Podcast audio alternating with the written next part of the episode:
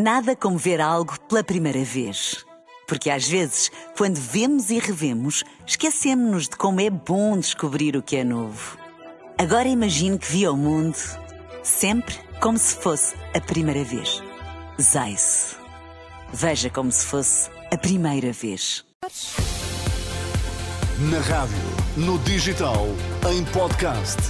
Música para sentir, informação para decidir.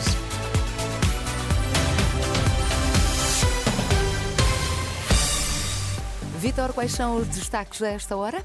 António Costa diz-se honrado e agradecido por declarações simpáticas de Marcelo Rebelo de Sousa. Crédito ao consumo sobe 12% em outubro. Informação para decidir na Renascença, as notícias das três, edição de Vitor Mesquita. Apesar dos eh, juros altos, continua a aumentar o endividamento para consumo. Segundo o Banco de Portugal, em comparação com o mesmo mês do ano passado, o montante em dívida aumentou 12% e o número de novos contratos subiu 13,6%. A compra de automóvel é responsável pela maior dívida, sobretudo carros usados, que chega aos 22%. Seguem-se despesas com cartões e linhas de crédito. Só depois surgem os créditos para o lar e outras finalidades. O crédito para educação, saúde ou energias renováveis é reduzido, não chega a 2%. O crédito ao consumo ah, aumentou no mês de outubro em relação ao mesmo mês do ano passado. O supervisor bancário mantém a previsão de crescimento de 2,1% da economia para este ano, mas revê em ligeira baixa do próximo para, 2, para 1,2%.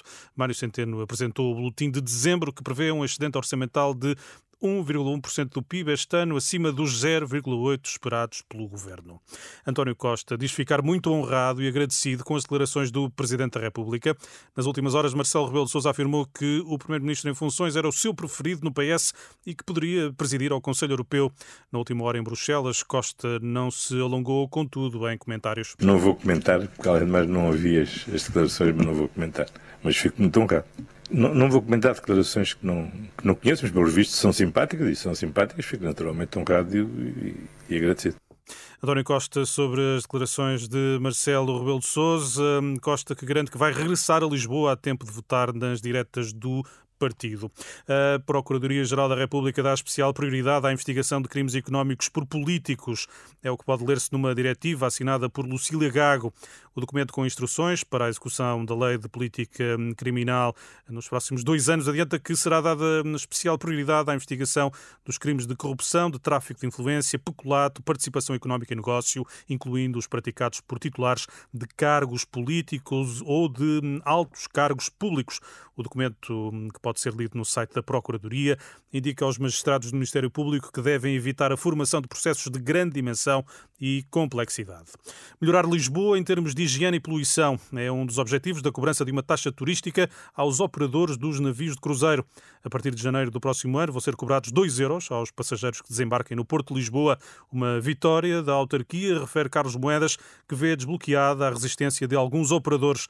Em declarações à jornalista Carla Fino, o autarca explica o que pretende com a taxa? Que o turismo contribua para a cidade, por exemplo, para a limpeza da cidade. Nós já contratamos mais de 200 pessoas para a higiene urbana, mas precisamos de mais dinheiro para a limpeza da cidade e, portanto, os cruzeiros têm que contribuir para isso. O segundo é que os cruzeiros têm que começar a atracar na cidade sem estarem a poluir a cidade para isso tem desenvolvido com o governo e também pondo muita pressão para que o atracar dos cruzeiros seja feito através de energia elétrica, ou seja, quando eles chegam à base onde atracam os navios, que não estejam a consumir fuel, gasóleo a poluir a cidade, que estejam ligados à eletricidade.